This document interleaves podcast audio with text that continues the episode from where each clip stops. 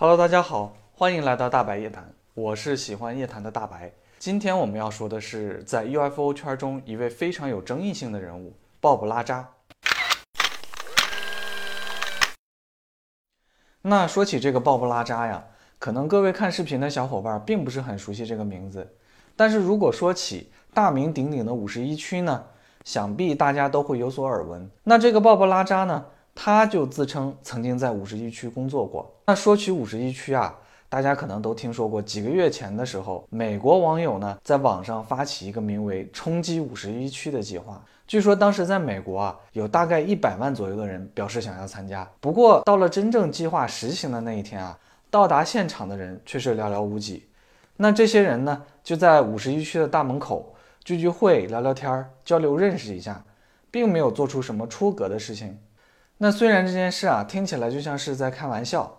不过也能看得出来，美国普通网友们对五十一区的好奇心其实也是蛮重的。那五十一区的这份曝光度呢，多多少少都受到了我们上面说到的鲍勃拉扎的影响。这个鲍勃拉扎呀，出生于一九五九年，算算到今天呢，已经是一个六十多岁的美国老大爷了。就是这么个看起来很普通的美国老大爷，却有一个不太平凡的经历。那据他自己所说呢，在他二十九岁那年啊，曾经加入过神秘的五十一区，并且工作了有一年左右。那事情经过是这样的：当年的鲍勃拉扎还是一个二十多岁的年轻小伙子。虽然年轻啊，但他的头脑却很好，拥有麻省理工和加州理工的双学位。那平时呢，他就愿意研究一些高速引擎之类的东西。曾经呢，他就组装过一台用飞机喷射引擎驱动的、时速可以达到三百二十英里每小时的火箭车。那以这个速度来看啊，放在今天也是非常了不起的了。也是因为他这个兴趣爱好呢，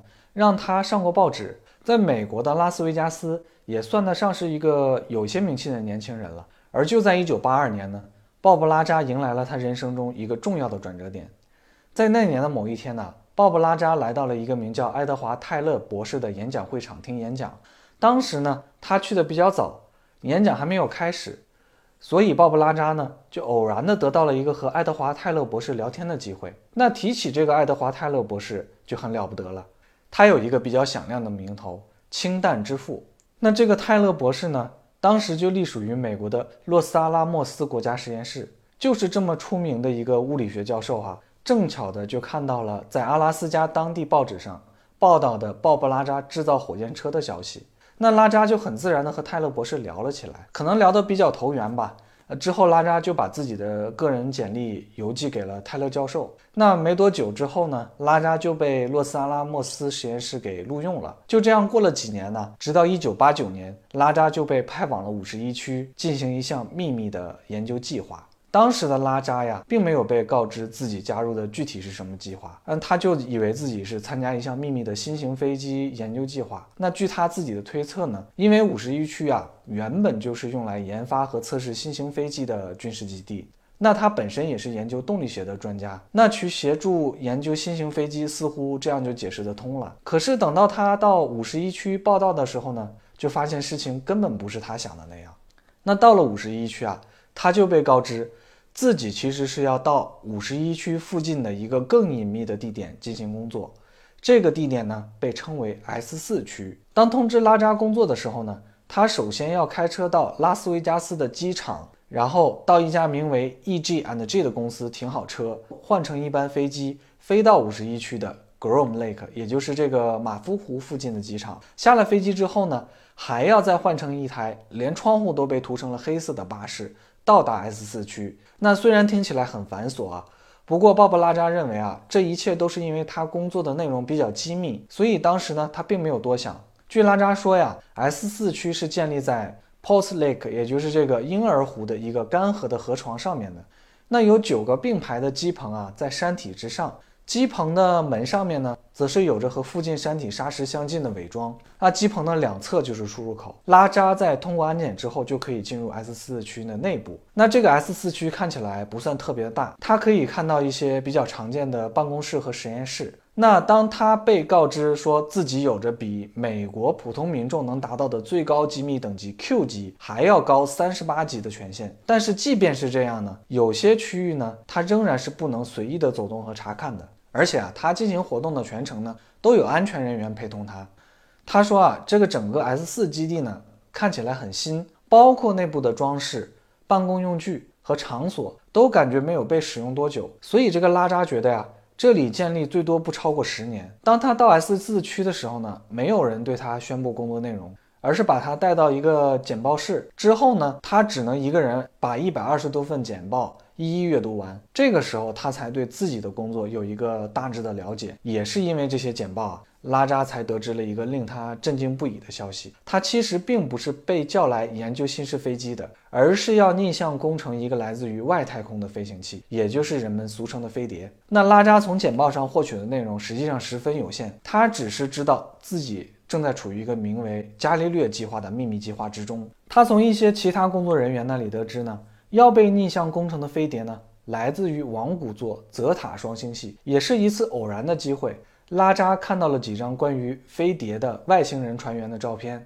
那看起来照片上的外星人呢，很像外面流传的那种啊小灰人类的外星人。也就是那种眼睛大大的、没有头发、皮肤是灰色的外星人。当然呢，这一切信息和拉扎的研究工作无关，他并不能确定这些照片是否是真实的。但是即便如此啊，也对拉扎本身产生了极大的冲击。那拉扎所在的伽利略计划呢，是由二十二人组成的一个逆向工程小组，而拉扎是为了替换由于意外爆炸事故死去的研究员而加入的。那拉扎打听到之前这个计划的几个研究员啊，在这个反应炉还是在启动状态的时候，就想强行把它切开。就在这个时候呢，发生了事故。当时爆炸的威力非常的大，相当于一枚小型核弹，因此呢，有两名研究员丧生。当时这场实验呢，就是在五十一区与 S 四区之间的内华达核实验场进行的。所以当时美国军方对外宣称，这就是一场核试验。那拉扎听了就有点慌，然后一开始呢，他也并没有看到这些所谓的飞碟长什么样。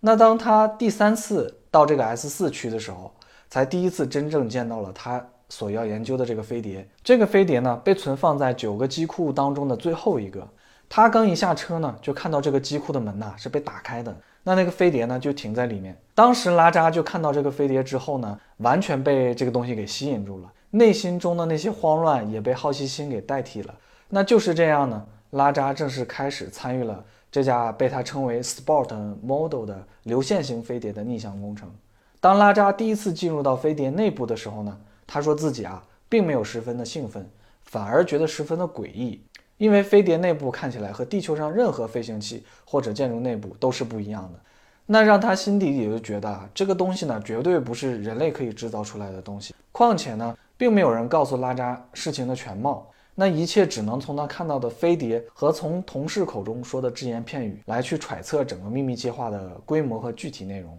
那在拉扎工作一段时间之后呢，他也得知说 S 四区的这个九个机库里面其实都存放了飞碟。那拉扎本身就是只能研究他所说的这个 Sport Model 这一个飞碟，其余的飞碟呢不用说研究了，平时连看都不能看啊，也是一个偶然的机会吧？不知道为什么。这些机库的门都打开了，拉扎这才得以说一瞥这些飞碟的全貌。他说啊，这些飞碟的形状呢都不相同。他所研究的这个流线型飞碟呢，就是典型的碟形，有着金属的质感，像没有抛光的那种不锈钢一样哈。但是整个飞碟上面呢，找不到任何焊接的部分，整体呢就像一块完整的金属制造而成的。那其他几种飞碟呢，有些像高帽子，有一些像滚动盒，有一些则是说是直立的。甚至他看到一个说并不算完整的飞碟，飞碟的机体上呢还有着一个非常巨大的外翻着的洞。那拉扎就猜测说啊，军方不仅正在秘密的进行飞碟的逆向工程，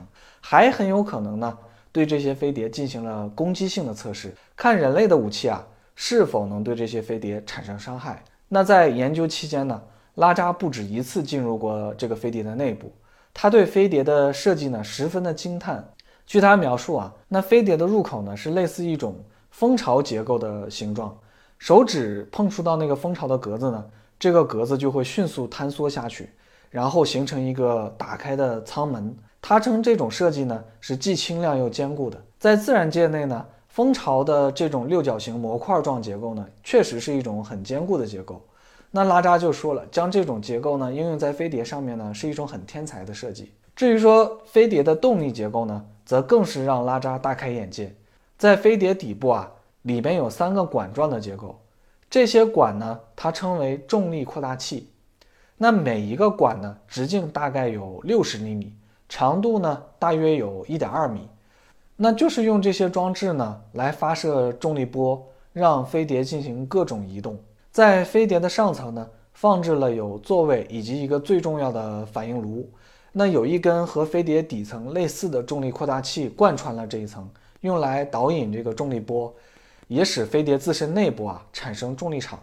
有这样的重力场呢。飞碟就可以不受外界的重力影响。飞碟启动之后呢，即便是高速飞行，在其内部呢也不会感到任何的重力和惯性，十分平稳。那飞碟飞行的原理呢，就是不断产生的重力场，然后调整重力场的极性，用来对抗外界的重力。当飞碟只有一个重力扩大器飞行的时候呢，它就可以悬浮起来。啊，拉扎的研究小组呢，把这种模式叫做 O 模式。而当飞碟使用三个重力扩大器有方向的飞行的时候呢，则叫它德尔塔模式。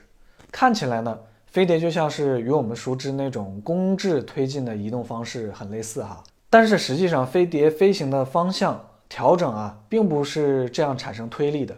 拉扎就说了，首先飞碟在开启这个重力扩大器悬浮起来之后呢，飞碟会在想要行进的方向使用另两个重力扩大器指向这个方向，那并且呢。发射重力波扭曲前方的这个立场，这个时候就像飞碟在前方制造了一个下坡，然后飞碟就利用这个力向前滑下这个无止境的下坡。拉扎说他曾经亲眼看到过飞碟的试飞，虽然是那种比较简单的起降和左右移动，但是飞碟的飞行过程中呢没有任何声音。那看起来这种基于重力的来源绝不会是地球上人类普通燃料就可以驱动起来的。那紧接着拉扎就说了，飞碟的燃料呢，来自于一种神秘的元素，他称这种元素为一百一十五号元素。当时的元素周期表上还没有这种一百一十五号元素。那由于飞碟的反应炉呢，就是一个粒子加速器，那将这种元素加入到飞碟的反应炉之中呢，一百一十五号元素经过加速就会产生核聚变，并且衰变成为一百一十六号元素。这个时候呢。经过催化物与湮灭的所产生的动力呢，就会被反应炉转化成重力波，传输到飞船的上层和底部的重力扩大器之中。那拉扎说，这个一百一十五号元素呢，在地球上当时大概只有两百多千克，很可能是这些飞碟上遗留下来的。那这个反应炉的设计呢，也十分神奇，它既不会产生辐射，也不会浪费转化的能量。转化的效率呢，基本就是百分之百的。这实际上呢是违反热力学第一定律，也就是著名的能量守恒定律的。那反应炉转化的这个期间呢，还会产生热量，并且转化为电能，为飞碟整体呢提供一个电力。虽说是提供电力，但是在飞碟内部啊，拉扎并没有找到任何一根类似电线的导电装置，这让他呢印象十分深刻。他原本就认为，在项目中进行逆向工作呢，可能会持续很长时间。直到呢，他带了几个在洛斯阿洛莫斯实验室中的朋友去偷偷看了飞碟的试飞，而发生了改变。那事情发生的很突然啊，他还没来得及反应，就被当时的安保人员发现了。那拉扎和他的朋友呢，则被 S 四区的工作人员给控制起来了。原本拉扎没有意识到事情的严重性。对于 S 四区的高层以及他上司的质问呢，他一直都保持着沉默，直到有人用枪指着他的头，他才知道哦，原来这整个事件，这个秘密计划是多么危险而严肃的。后来呢，他就被踢出了整个计划，并且被严厉的警告，不得将此事透露出来。他说，在这之后呢，有一次自己在开车中受到过枪击，虽然他不确定这两件事啊是否有联系，但是拉扎呢。已经隐隐的觉得自己的这个境地啊发生了很大的变化。这之后呢，他曾经打电话到拉斯维加斯当地的电视台，准备把自己知道的这一切呢公之于众。而当地的电视台呢也十分感兴趣，专门为他做了专访。于是呢，就有了今天我们所知道的这一切。那看起来事情到此就尘埃落定，应该告一段落了。不过事情并没有归于平静，反而是呢越炒越热。而且啊，拉扎当时并没有想到，有人开始不断的质疑他讲的这一切啊，都是为了出名而编造的。洛杉矶时报呢，在一九九三年的时候，曾经对拉扎进行过背景调查，认为拉扎呢，并没有就读过麻省理工学院和加州理工学院，只能查到拉扎在洛杉矶的皮尔斯社区大学学过电子课程。曾经回访过罗斯威尔事件当事人的著名的 UFO 学者史丹顿·弗列德曼，在采访过鲍勃·拉扎之后呢，也认为他是一个骗子，原因就是。鲍勃拉扎自己都不清楚自己硕士学位是哪一年获得的，在麻省理工学院内呢，也没有任何一位教授可以说记得鲍勃拉扎是谁，甚至没有一份记录或者照片能证明鲍勃拉扎曾到过麻省理工学院。那对于这个质疑呢，鲍勃拉扎和他的支持者则认为这是美国政府因为他的泄密行为而故意删改了他个人的资料，用来抹黑他的。他自己也认为啊。自己的学历是毋庸置疑的，很显然，这些质疑者呢都不太认同他自己的这种解释。那这时呢，就有人发现了，说拉扎的名字啊，在洛斯阿拉莫斯实验室的电话簿上出现过。那也有人在一九八二年的一份拉斯维加斯当地的报纸上看到过一篇用拉扎名字命名的报道。这都说明呢，拉扎可能真的在洛斯阿拉莫斯实验室工作过。那这个时候呢，就要说一下这个洛斯阿拉莫斯国家实验室了。那这个实验室呢，始建于1943年，曾经云集包括原子弹之父奥本海默、氢弹之父爱德华泰勒，以及诺贝尔物理奖得主欧内斯特劳伦斯这样的世界顶尖科学家。本身呢，就隶属于美国的能源部，是在美国非常有学术地位的物理实验室。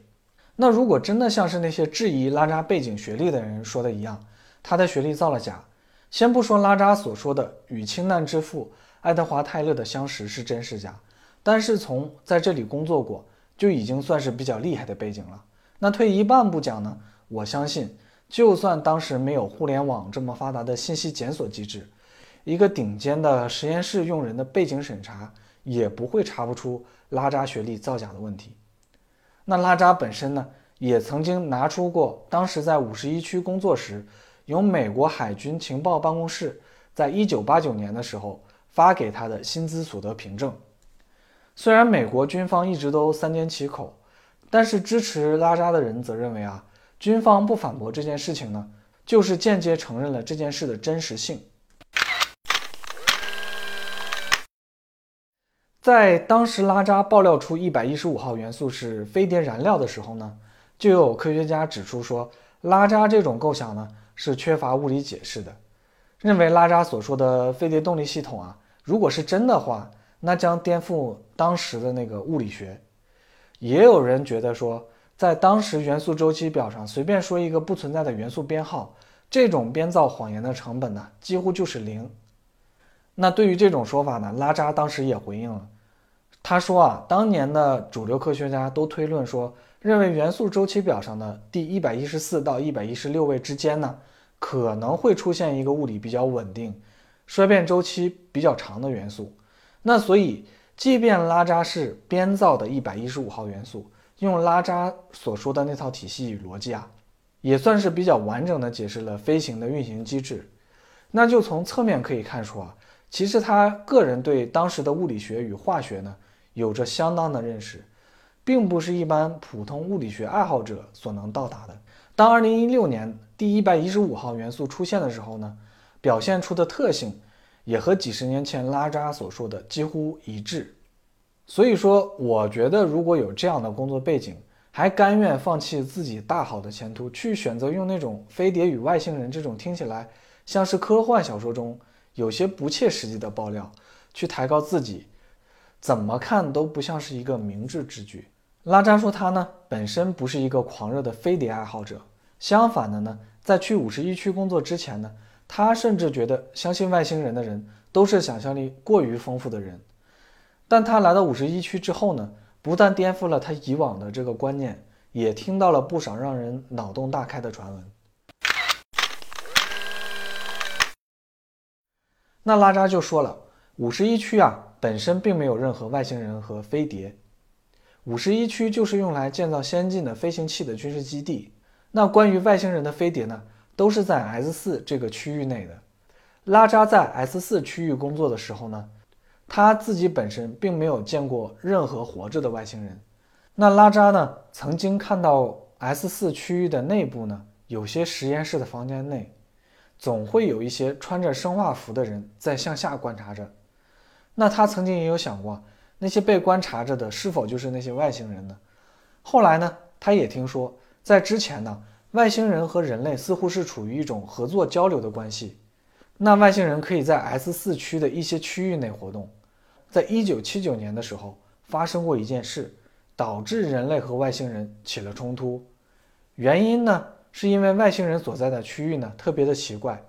可以呢引起子弹的激发。就是说啊，子弹在这个区域里面可能会自动引爆。那一个安全人员呢就想带着枪进入外星人所在的区域，被外星人给拦住了，不让他进。可能双方就发生了冲突。那在此以后呢，外星人可能就被限制了自由，也不再和他们进行交流合作了。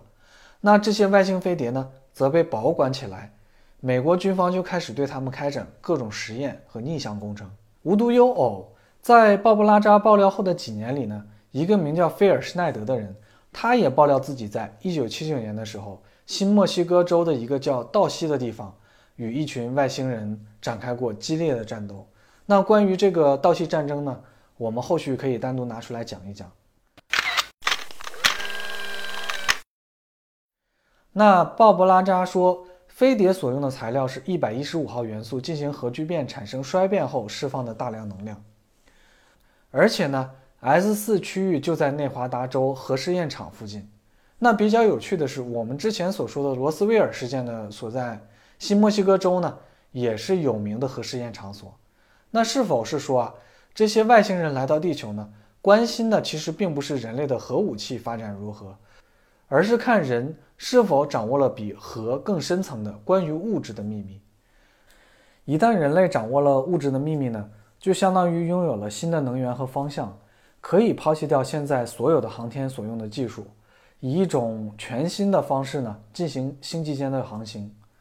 那像这个一百一十五号元素呢，在地球上只能通过人工制造。要是能够大量的制造出来这种一百一十五号元素的话，说不定呢，人类就要进入星际时代了。那鲍布拉扎就说了，雇佣自己工作的呢是美国海军，他不清楚这其中是什么原因，但是确实是由美国海军发薪水给自己。那近几年也有一些自称加入过美国秘密太空计划揭秘者的口中呢，也说过，美国研究外太空飞船的先头部队呢，并不是美国空军，而是美国海军。推测原因啊，可能是因为地球上深海的情况很接近外太空的状态，所以海军的经验啊，要比空军有着十分强的优势。如果大家感兴趣的话呢，我后续也会说一些关于近几年被爆出来的。美国秘密太空计划的相关事件。那鲍布拉扎虽然自称在 S 四区工作的时间并不太长，只有一年左右哈，但是他认为自己所学到的知识呢，是几十年内可能人类都无法突破的。而人类离真正制作出像外星人飞碟这样的飞行器呢，还有很长的一段路要走。那不管鲍勃拉扎所说的内容是真是假哈，我认为呢，至少他为人们带来了许多新的想法与方向。那听了关于鲍勃拉扎各种的质疑与传闻的你，觉得这位带有传奇色彩的人所说的究竟是如何的呢？欢迎在留言区告诉我你的想法。如果你喜欢我的视频呢，就请你点个关注吧。今天我们就讲到这里了，我是喜欢夜谈的大白，我们下次再见，拜拜。